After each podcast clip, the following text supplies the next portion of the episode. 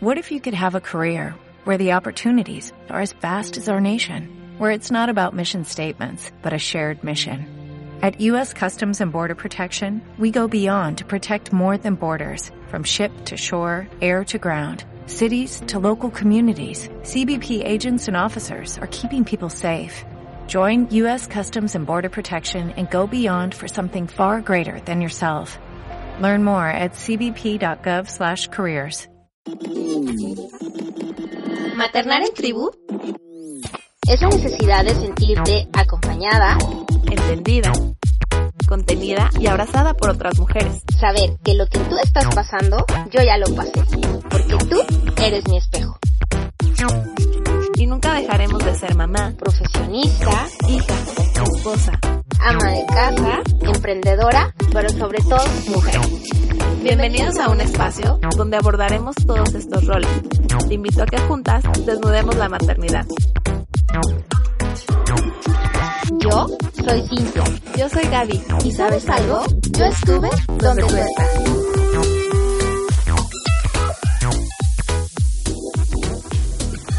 Hola, ¿qué tal? Bienvenidas nuevamente a nuestro espacio. Hola. Yo estuve donde tú estás.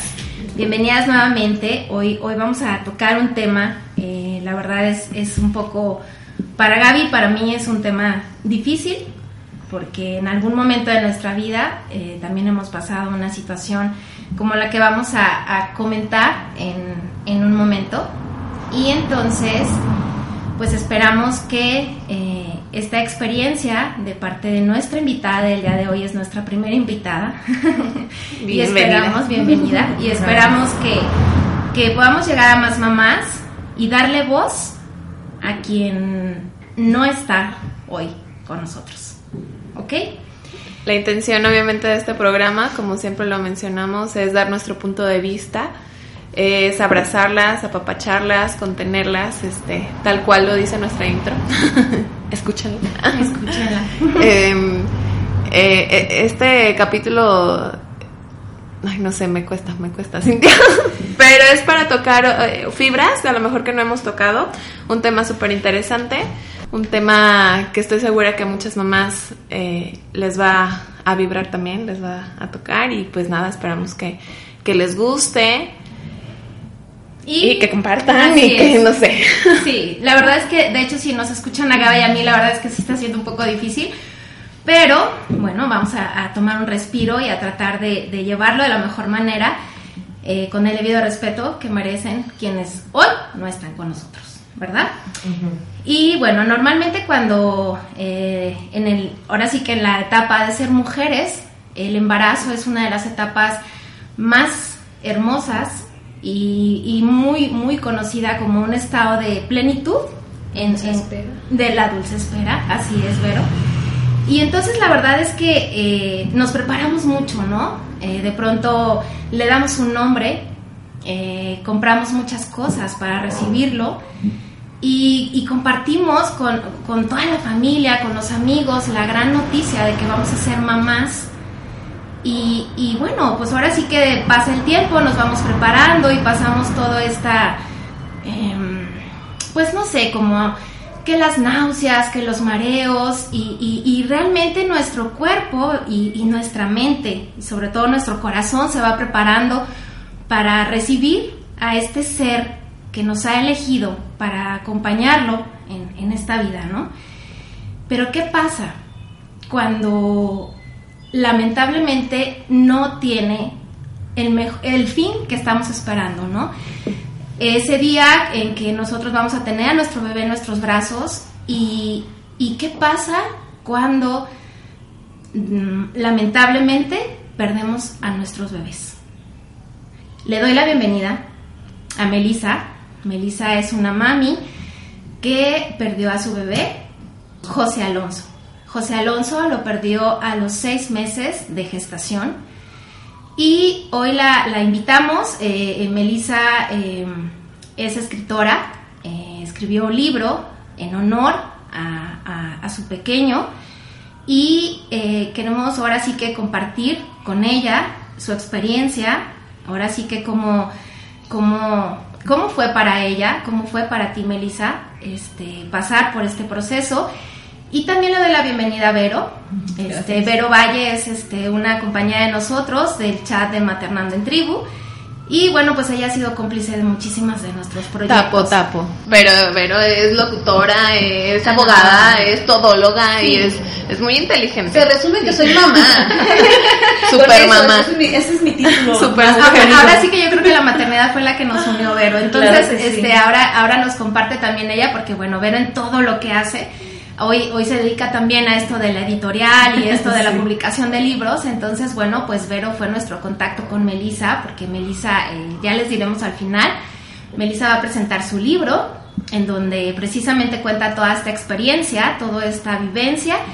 Pero hoy decidió Melissa eh, compartir con nosotras eh, su experiencia y de qué forma y de qué manera se supera este duelo gestacional eh, y que la verdad la sociedad eh, lo callamos mucho, no lo hablamos y creímos importante poder este darle o, o- o ahora sí que compartir este espacio con Melissa. ¿Puedo decir algo acerca de eso? Claro, claro. A mí me tocó compartir mi experiencia con varias mujeres, pero no te dicen. Pero cuando tú compartes lo, lo que tú pasaste, te dicen, yo también lo vivo. Pero tú no sabes. Tú Te das cuenta de tantas mujeres, Ajá, a muchas mujeres les ha pasado. Así es.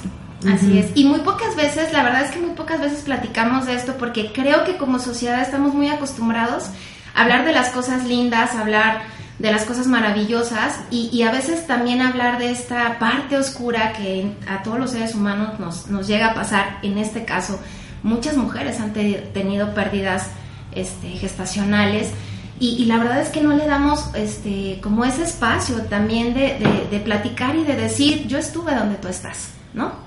Y de abrazar y de acompañar a quien lo necesita. Entonces, bueno, Melissa, ¿o qué fue lo que te llevó a... a, ¿A escribir el libro? Ajá. Ah, el libro es un tributo a mis muertos. A mí los muertos vienen a verme en sueños y me aconsejan o me platican cómo están en la otra vida. Diario vienen relucientes, este, no les tengo miedo, yo sé en el sueño que están muertos.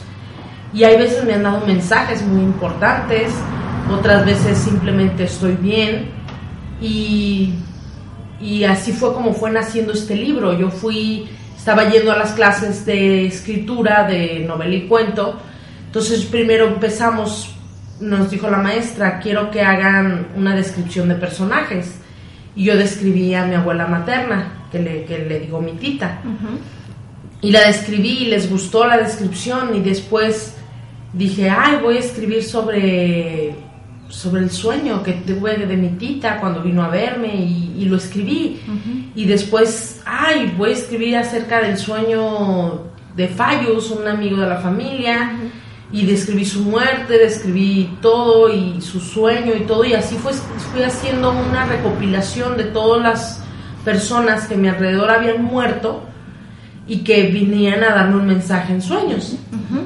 Y lo fui logrando poco a poco en el taller de Trimeteos. Aquí, aquí lo interesante es eh, algo que nos compartió Melissa en, en otras entrevistas que hemos tenido, es que precisamente ese deseo tan grande y, y ese amor tan grande que, todo, que ella, su esposo y, su, y todos sus familiares tenían hacia, hacia su bebé, eh, que lamentablemente no llega a término y que se va antes de tiempo, era eso, era que decía, bueno, es que ya no lo conocieron, porque de hecho, ahorita nos nota un poquito más su experiencia, ella tiene al bebé fuera de, fuera de su círculo familiar porque estaba en un viaje, es cuando se complica todo, ¿no? Entonces, no estaban las personas que ella esperaba que estuvieran y, y ella más que todo quería también que todos ellos querían conocer a su bebé. Entonces, ella nos compartió en otra entrevista que bueno, parte del libro, el, motivo principal del libro cuando nace es eso, porque él ella dice, es que yo quiero que conozcan a mi hijo y una forma de hacerlo inmortal a mi bebé y una forma que siempre esté presente va a ser escribiendo sobre él.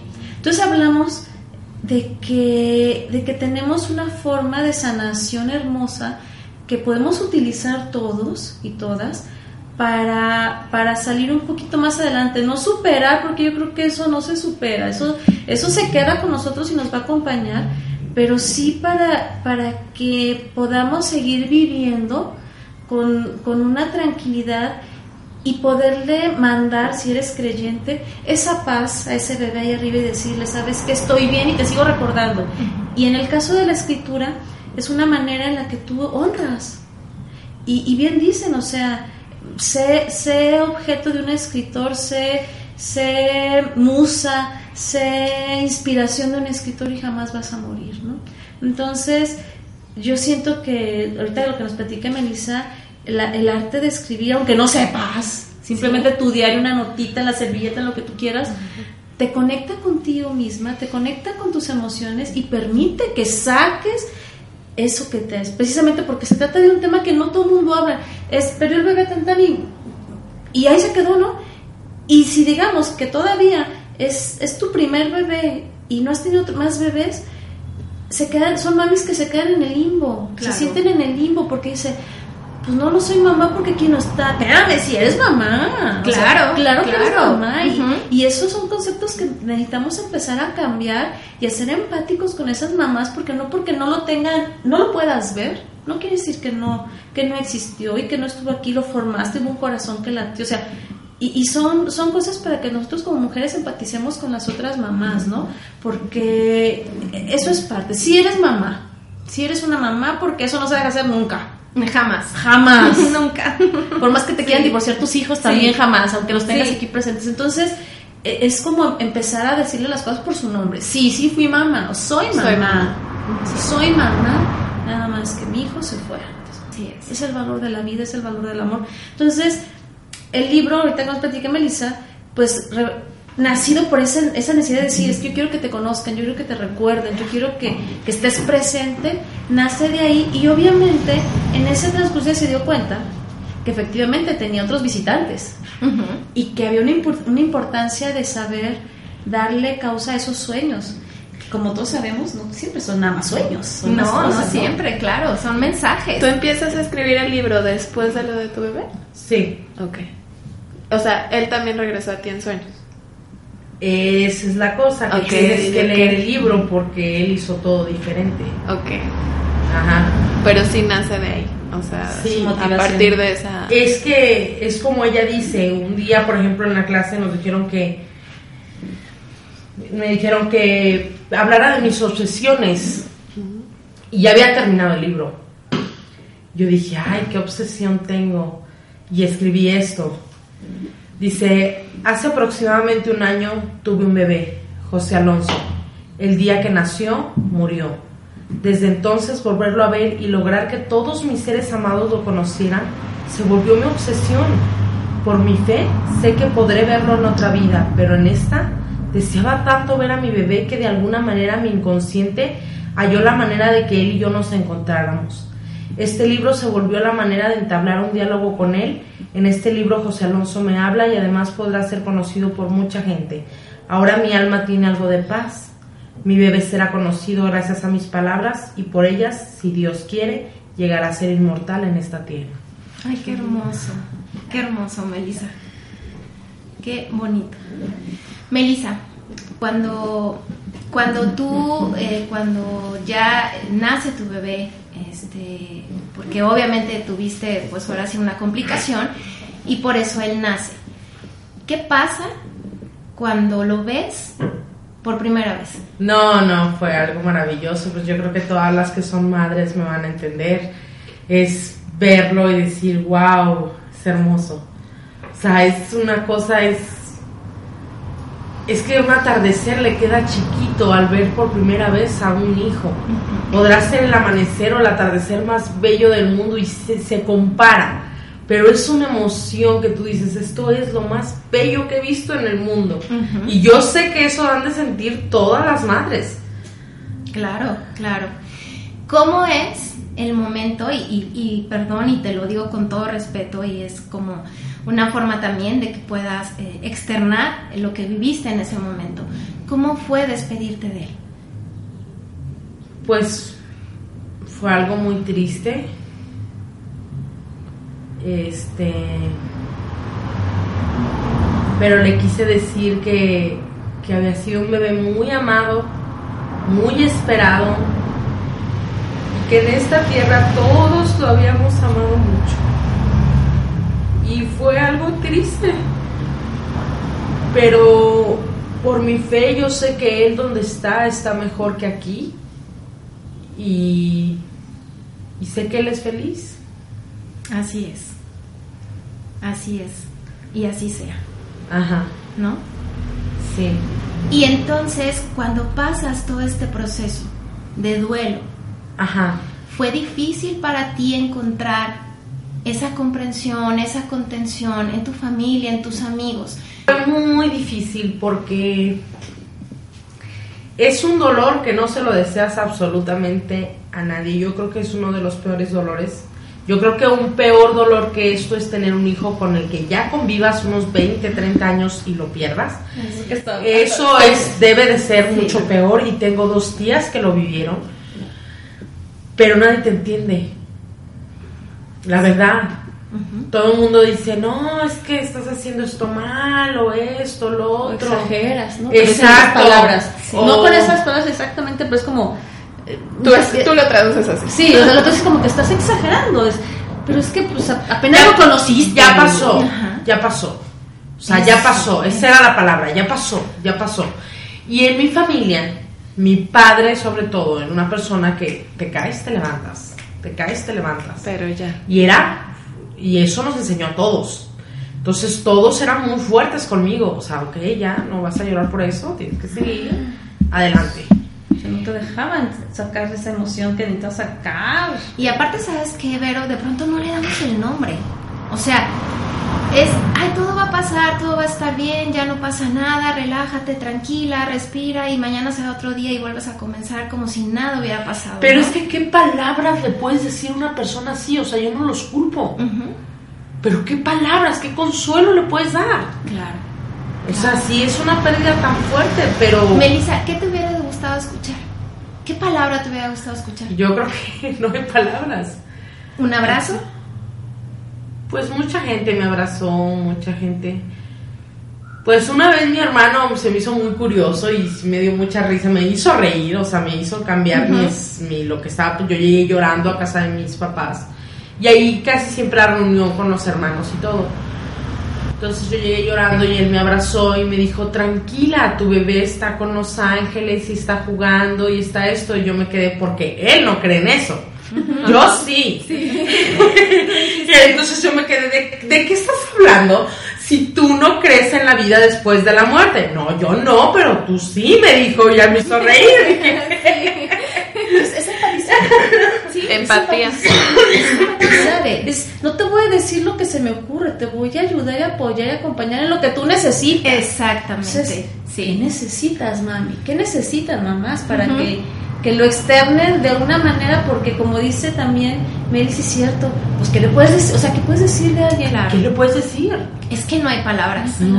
No hay palabras. Yo Para creo que eso la no hay. presencia nada más, ¿no? Y es que no- no- estamos acostumbrados a que como, o, o más bien pensamos que los hijos le sobreviven a los padres, ¿no? Sí. Quienes nos van a tocar, o, que, o ahora sí que a nosotros como hijos nos va a tocar decirle adiós a nuestros papás. Sí. Y, y la verdad es, decirle adiós a un hijo, para mí, va en contra de toda ley natural y todas las cosas que deben de funcionar en armonía.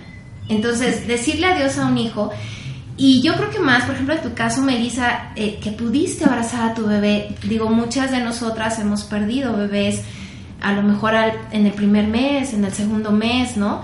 Y a No lo mejor dices, conocen. no los conozco, ¿no? A lo mejor ni siquiera te das cuenta. Pero en tu caso, cuando puedes abrazarlo, dices una ambivalencia, ¿no? Así Sí. como que sí tuve la oportunidad de decirle adiós. Digo, por ejemplo, te comparto, Melissa, eh, yo eh, tengo una hija, eh, tiene 13 años, mi hija María José, y Mati tiene dos años, cuatro meses. Ajá. En, en- en ese lapso de tiempo tuve tres pérdidas y, y la verdad es que te- debo de confesarte que para mí fue muy difícil superar. Por eso, por eso te decía yo, no quiero pensar lo que tú tuviste que sufrir al decirle adiós a tu hijo, pero te admiro más y te respeto por encontrar la forma de hacer una catarsis de ese dolor y plasmarlo en un libro para que más mujeres pasando en esta situación encuentren como ese consuelo y esa empatía a leerlo. O sea, se me hace como, de verdad, admiro mucho eso, porque créeme que yo, aún el día de hoy, después de esas tres pérdidas, me cuesta mucho trabajo hablar, porque realmente, ahorita precisamente, ahorita que empezamos la grabación, te lo juro que se me, o sea, la voz me estaba fallando, o sea, porque porque sentí ahora sí que esa, esa, esa emoción que tú tienes ahí presente y que debe de ser, o sea, no sé cómo, no sé de dónde sacaste esa fuerza y esa fortaleza. Por mi hijo. Eso. Por las ganas de darle un lugar, un nombre, que lo conozcan, que lo escuchen. Digo, no, es que él me acompañaba. Él me acompañó todo el duelo.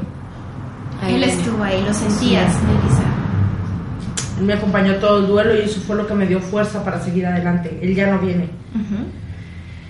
Yo creo que anda haciendo algo por allá, pero ya, ya, ya estuvo en el momento importante. Como decía mi papá, el chiste es que esté uno ahí en los momentos importantes. ¿De qué me sirve que te esté diciendo te quiero mucho, te amo, si en la hora que ocupas un problema no te lo puedes resolver? Claro, claro. Estuvo ahí en el momento importante. Así es, así es. Y, y ya, por ejemplo, hoy en día, eh, ¿cómo te sientes? ¿Cómo, cómo ¿Qué consejo le puedes dar a alguien? ¿Qué le puedes decir a alguna mamá que está pasando esa situación? Ay, Dios mío, qué difícil. pues que hay que seguir adelante. Yo este, conocí una muchacha que le pasó lo mismo, que me dijo que había durado nueve años llorando y yendo al panteón. Yo dije, la vida es muy bonita para pasarte en duelo tanto tiempo. Hay que seguir adelante siempre honrarlos y todo y, saber que están con nosotros. Esos, esas almas están con nosotros y siempre van a estar cuidándonos. Entonces, aferrarte a ese pensamiento en vez de aferrarte al dolor de pérdida, porque pues es algo que ahí va a estar, pero tienes que seguir, porque la vida se vino a caernos y a levantarnos. Y golpes de diferentes tipos tenemos todos en la vida. Claro. Y el punto es seguir adelante y tratar de seguir sonriendo y disfrutando la vida. ¿Cómo vives hoy, Melissa? Pues la verdad yo, pues no habíamos hablado de esto, pero yo soy bipolar. Pues yo toda la vida he tenido pues muchos cambios de ánimos. Así vivo.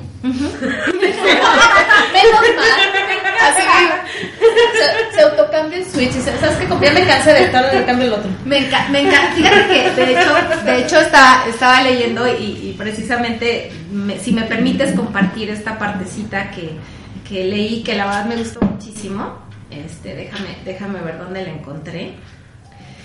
Dice, a pesar del sufrimiento, todo se ha de disfrutar. Los santeros dicen que soy espiritista los doctores dicen que soy bipolar.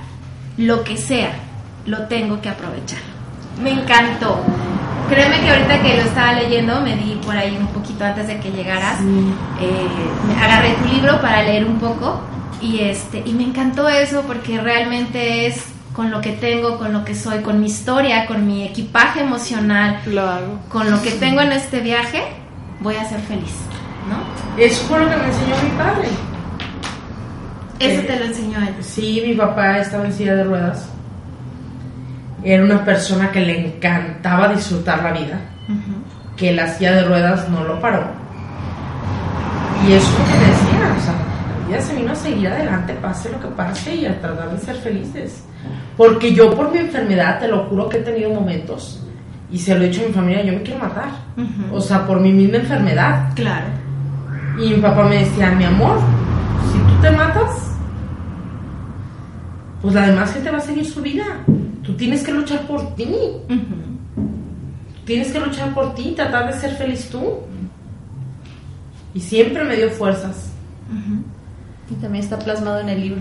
Sí, ¿verdad? Ay, no hemos dicho el título del libro. El, libro se llama eh, ¿A dónde van los muertos? ¿A mí regresarán? Sí, de Melissa Castro Sataray. Así se llama este, este libro. Que de hecho, Melissa, va a ser su presentación. Así. Platícanos, Melissa. Platícanos esa parte Ah, ahora? yo, yo estoy emocionadísima por la presentación. ¿Qué día es? Va a ser el 19 de febrero a las 6 de la tarde Ajá. en Caris Café, que es Amado Nermo, número 18. Entre Hidalgo y Pedro Moreno. Sí. Ok, hacia el centro. Ujú. Estamos en América, es una cuadrita. Una cuadrita antes de Ah, ok, o antes o arriba, depende Ok. por de ¿Dónde vengas. Ok, En el sentido de, Hidalgo, tarde. una antes de, de América, 6 de la tarde, el Café Cádiz. Va, ¿qué necesitamos para ir? ¿Qué... Nada, ir. Va a haber sorpresas. qué sé yo. Ah, ver, bueno, a ver, váyanse sor- preparadas para comprar el libro. Esa es mi función. Esa es la función de Vero. Es mi función. Va a haber, va a haber este, pues la presentación del libro, la vamos a entrevistar otra vez, se va a presentar un video de una reseña de su libro, eh, va a haber cafecito, canapés, Qué rico. este, algún detallito para los asistentes y obviamente la oportunidad de poder adquirir el libro, ¿no? Este libro eh, lo acompaña la editorial Tritemius, este, que bueno, estamos enfocados en, en eso, en apoyar a las personas a que hagan una biblioterapia. ¿Sí? ¿Qué es la biblioterapia? Pues es escoger el libro necesario y justo para que empieces a sanar lo que tengas que sanar. Padrísimo. Sanas cuando escribes, sanas cuando lees. ¿Me entiendes? Entonces, eh, que se animen las mamis que nos están escuchando, que escriban, escriban, escriban. Yo sé que tenemos una, ¿cómo dice? una vida caóticamente hermosa, pero, Pero hay que muy ocupada. muy ocupada, pero hay que darnos el espacio de plasmar lo que sentimos. ¿Saben para qué? Para que se quede en el papel y no en nuestra, en nuestra mente. Ese es el efecto de escribir. Es como una catarsis, es Claro. una forma de sanar, ¿verdad, Es Vero? una forma de sanar, es una forma de transformar, es una forma de darle materia a lo que estás sintiendo. Y en el momento en el que tú le das materia, porque entonces esas palabras, esos sonidos, esas emociones, las vuelves letras, las letras, las vuelves papel, ya se quedó ahí. Y es que, es que fíjate, por ejemplo, cuando lees un libro, cuando tomas el libro, porque digo, ahorita eh, en el mundo tecnológico que vivimos, pues todos son audiolibros muy, mu- ahora sí que la Audiolibros mayor y- parte. y ebooks. ¿no? Pero cuando tocas ese libro, físicamente, aparte las palabras llevan una intención y Claro. realmente hay autores que te llevan, o sea, que te llevan de la mano por ese viaje, de- depende de la situación o de la historia que están escribiendo, y a mí se me hace tan padre retomar esta onda de agarrar el libro, porque Sí. realmente yo creo que mucho de hoy en día es que perdemos mucho el contacto físico, ¿no? Sí. Hoy todo es el dedito, hoy todo es este el, el WhatsApp y estas cosas. Sí. Entonces, este, la verdad es que sí creo que se ha perdido esta, esta cosa física de abrazarnos de muchas maneras y, y la verdad es que a mí se me hace padrísimo. ¿Sabes que hay un análisis que a- neuros, de neurociencia que dice que el cerebro activa ciertas partes del cerebro cuando toca los libros? Y no hablamos nada más de, de, este, de, de hojas, sino que también cuando hablamos de libros. O sea, el momento que tocas tu, tu cerebro cuando toca un libro y lo ojea, hace una catarsis diferente. Cuando tú agarras un lápiz, una pluma y escribes, se activan partes del cerebro que Sí, no sí, se activan con la tableta. ¿Es Que no se activan. Sí, está, Ah. está comprobado. O sea, hicieron la prueba, el que tú agarras un libro y leyeras, hicieron la prueba que tú agarras una tableta y leyeras. Y no se activa lo nada. mismo. Hicieron una prueba de cuando escribes en la computadora, hicieron una prueba cuando tú escribes con la mano y no se activaron las mismas. Que simplemente líneas motrizmente es... de Yo- entrada. Yo Ajá. escribo con la mano. Sí. Es Sí, que- y te aseguro que, que- queda mucho más plasmado y, y cambias, este, digo, sacas ahora sí que todo, ¿no? Absolutamente. Sí, y escribo todo, de todo. Escribo es- pensamientos negativos, escribo... Pues se llama vida.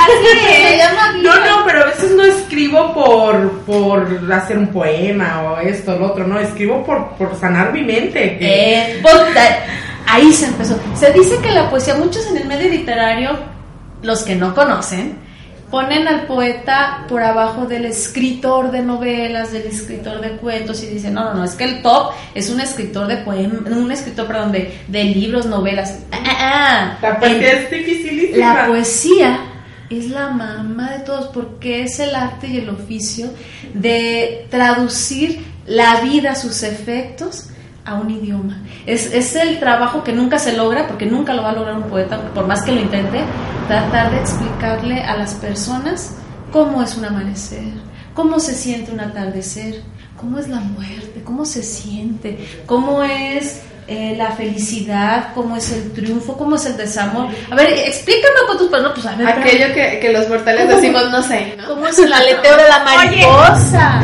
Sí, ¿no? sí, cierto. Entonces, son, son cosas que, que, que no es cualquier, que no es cualquiera que, que lo pueda expresar. Entonces, la poesía nace de eso. Antes, a los, a los títulos, ya ves que tú eres un libro y dice capítulo 1, capítulo 2, no se les decía así, se les decía cantos. Antes la, la literatura, la escritura se cantaba, porque cantar con el escribir, con el hablar, eran formas de conectarte con Dios.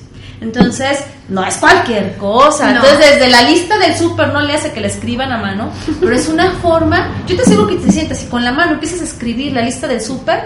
Cuando estés en los jitomates te vas a acordar, acordar de algo de tu Sí, vida. claro. Y cuando estés con los cacahuates, cuando estés con los pañales y cuando estés, vas a decir, ah, y, te- y- y eso te va a remitir. Entonces, haces una introspección. Cuando tú escribes, haces una introspección. Así es la lista del súper. Entonces, de ahí viene de ahí viene la terapia de sanar, ¿no? Y, obviamente, si eso además lo compartes con otras personas, le estás activando eso mismo a ellos. Entonces, no nada más estás sanando tú, sino estás sanando a otras Así personas. es. Me gustaría que en en una parte así casi al final, cuando ustedes me digan, me permitan compartirles un cuento que escribí que precisamente tiene que ver con esa catarsis de Pues, perderlo. adelantamos. A ver, no lo aventamos. Se llama, bueno, este es un cuento de Navidad, pero son cuentos de Navidad eh, fuera, fuera del, De del concepto que nosotros tenemos de Navidad. Pero está interesante porque nosotros siempre, hay muchas, hay muchas personas que en esas fechas tan especiales hay pérdidas. Y entonces no, no, no nada más tienes que lidiar con tu pérdida, sino con la felicidad de los demás. Entonces, Así es. y estamos fuera de contexto, que, que puede ser también lo mismo como con Meli, con ustedes dos, la experiencia que hayan vivido, ¿no? Entonces, este cuento fue dedicado precisamente a, a estas mamis, a todas las mamás, y dice, dedicado a todos los hijos, hijas, hermanos, hermanas, abuelos, abuelas, madres y padres, quienes decidieron partir, y en especial a todos quienes valientemente se quedaron y han salido adelante para seguir recordándolos. Era la mañana del 24 de diciembre, un cuarto lleno de luces, un árbol verde y una canción de villancicos. Estas fechas son importantes y esperadas con alegría, para mí no. Durante el año fui acumulando una bola de nieve lista para aplastarme a la voz del primer Feliz Navidad. Después de su muerte, los primeros meses, la vida pasaba ante mis ojos sin producir ningún efecto. Fui recobrando el control de mi cuerpo, pero no de mi mente. Me obligué a distraerme. El día de niño me encerré en casa para ver películas de acción. El día de las madres me fui de excursión y cuando regresé podé el pequeño árbol que crecía en el patio de atrás donde había mezclado con tierra sus cenizas. No sé si esa fue la mejor decisión. ¿Quién puede decidir bien después de la muerte de... Disfrutábamos tanto de nuestro patio, podía pasar largas horas jugando plastilina a la sombra del tapanco, crear un mundo de hadas y duendes entre la hierba y el pasto mal cortado. Dejé que el pasto creciera para recordar cuando él estaba allí, cuando yo era madre. Pasaba el tiempo, y aunque me mantenía ocupada, no logré frenar la tristeza helada que crecía dentro de mí. Y llegó, llegó el 24. Decidí no salir, no confirmé ninguna de las invitaciones. La bola de nieve y yo estábamos luchando en la cama y en mi mente. Me dio sed, salí del cuarto sudando, contenida, luego llorando. Pasé por su recámara, la puerta estaba abierta. Vi la sombra de aquel pequeño árbol, esa que todos los días al atardecer anunciaba el final de la jornada y me daba las buenas noches. La luz naranja inundaba la habitación. Al atardecer contorneó la figura del árbol, como hace un niño con una crayola sus dibujos. Y sucedió. La silueta fue tomando otra forma, la forma de algo, de alguien, ese alguien por quien tanto había llorado. La sombra se desprendió del suelo donde antes era su morada y poco a poco se volvió llena de luces como foquitos de Navidad reducientes que revelaron su rostro. Lo vi. Tenía los ojos cerrados y cuando quise articular palabra, él los abrió. Guardé silencio y me miró. ¿Estaba muerta y me había reunido con él?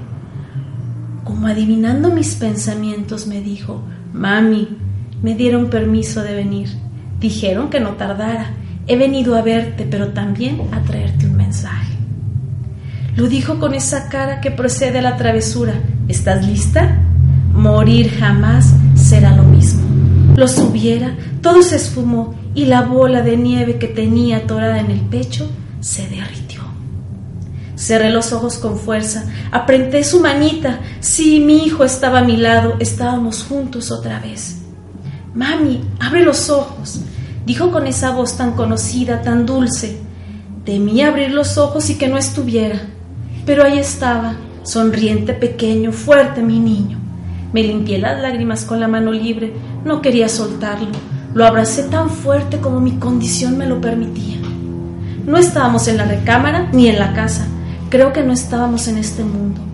Era un espacio abierto, un gran valle de luz. Casas pequeñas de madera y piedra formaban una diminuta aldea del tamaño exacto para un niño. Árboles frutales rebosaban de flores y en medio de todo aquel lugar un hermoso árbol frondoso extendía sus ramas sombrando amorosamente todo.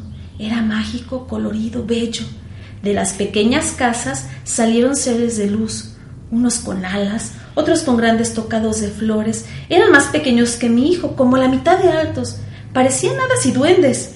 Sonrientes se acercaron a nosotros y comenzaron a abrazarlo y a hacerle cosquillas. Volví a llorar, no estaba solo. ¿Así es el cielo? ¿Esto es el cielo? Este es el cielo de tu hijo, dijo una voz detrás del árbol. Aquí vive y vivirá hasta que decida otra cosa. Tu visita no tiene como único objetivo tu felicidad. Te trajimos aquí para una misión pequeña, pero muy importante. ¿Misión? ¿Me puedo quedar aquí entonces? Tú puedes escoger si quedarte o volver al mundo. Será tu decisión. Por lo pronto ve con tu hijo, goza estos momentos con él. Nos acurrucamos en el tronco del gran árbol. Lo abracé como se abraza a un pequeño y mirándolo los ojos le dije, no quiero regresar, quiero quedarme aquí a tu lado para la eternidad. Mami, me acaban de traer aquí abuelita y otras personas que no conocía. Dijeron que era mi familia. Me abrazaron, sonrieron y dijeron que estuviera tranquilo, que era momento de festejar. Mire, mamá, es como nuestro patio. Aún no lo conozco todo. Acabo de llegar. Parecía que acababa de morir. El Señor de la Luz me dijo que podía poner aquí todo lo que yo quisiera, que podía escoger algo que me recordara lo que más amo, a ti, mamá. Escogí tener un árbol. Un árbol como el que teníamos en el jardín. Sus grandes ramas son como tus brazos para abrazarme y sus hojitas suaves como tus caricias. Las raíces brillan y me recuerdan tu sonrisa. ¿Ves ese pequeño nido? Tiene una golondrina y empolla a sus bebés. Este árbol eres tú, mamá. ¿Por qué lloras, mami? Estoy bien. Al ratito regreso o tú vendrás por mí, como cuando me llevaste a la escuela el primer día de clases. Entonces entendí por qué estaba aquí. ¿Estás lista? Dijo el Señor de la Luz que apareció al pie del árbol. Abracé a mi hijo fuerte, pero con ansiedad, con una paz que no podré olvidar jamás. Hijo, tengo que regresar. Hay papás y mamás allá en el mundo que no saben de este lugar, no saben que sus pequeños están bien y que siempre hay algo o alguien que los cuida. Si supieran que las cosas son muy diferentes acá arriba, estarían tranquilos como estoy yo. Ve al mundo y lleva la buena nueva. La tragedia no es morir, sino vivir lamentando la muerte y olvidarse de que la propia vida es un regalo. Ve y cuenta lo que has visto. No importa si no te creen, no importa sin duda. Sembrarás la semilla de la esperanza para muchos y darás tranquilidad a las almas. Ve y cuenta que las sombras en Navidad son una bendición. ¡Wow! ¡Wow! Bravo. Qué hermoso. Ya nos, nos tiene llorando a todas. Bueno. Ahora sí que recordando, ¿no? A quién tenemos que, que decir. así es. Así es. Entonces está hermoso.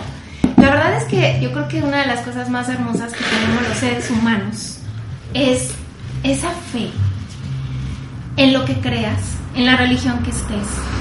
Pero saber, yo creo que te da paz el saber a ti, Melissa, que tu bebé está ya esperando que en algún momento ustedes se van a volver a reunir y entonces vivirán a lo mejor otra historia que en este mundo que hoy conocemos pues no se pudo, pero yo pienso que allá, digo, yo creo en Dios y creo en el cielo y creo que en algún momento eh, nos reuniremos con quienes han partido, con quienes compartimos muchos años, con quienes compartimos un instante, un respiro, con quienes no conocimos y no tuvimos en nuestros brazos. Y yo creo que eso es lo que nos debe de dar un poco de paz, de saber que ellos están ahí esperando por nosotros cuando el viaje por esta vida terrenal haya terminado. Entonces, realmente espero, Melissa, que muy pronto te reencuentres, no muy pronto. que pasen muchos años. Que tengas que, que tengas que, ahora sí que, contarle. Que tengas que seguir contando aquí en este mundo y que sigan eh, llegando todas estas letras, todas estas palabras plasmadas en el papel y que nos sigas llevando por ese viaje. Espero que no sea el primer, el último libro que escribas. Espero que sean muchos más los libros que sigas escribiendo y compartiéndonos tu sentir eh, yo me daré la oportunidad de leerlo. La verdad es que sí me quedo con esa inquietud de conocerte más, de conocer tu alma, de conocer tu corazón. Y ahora sí que eh, espero que cuando llegue el momento, no sé cuándo sea, y espero que no sea pronto, pero cuando llegue el momento, espero realmente, y ella estoy imaginando este, ese abrazo que le vas a poder dar a tu bebé y que va a ser eterno. Y eso es lo que espero.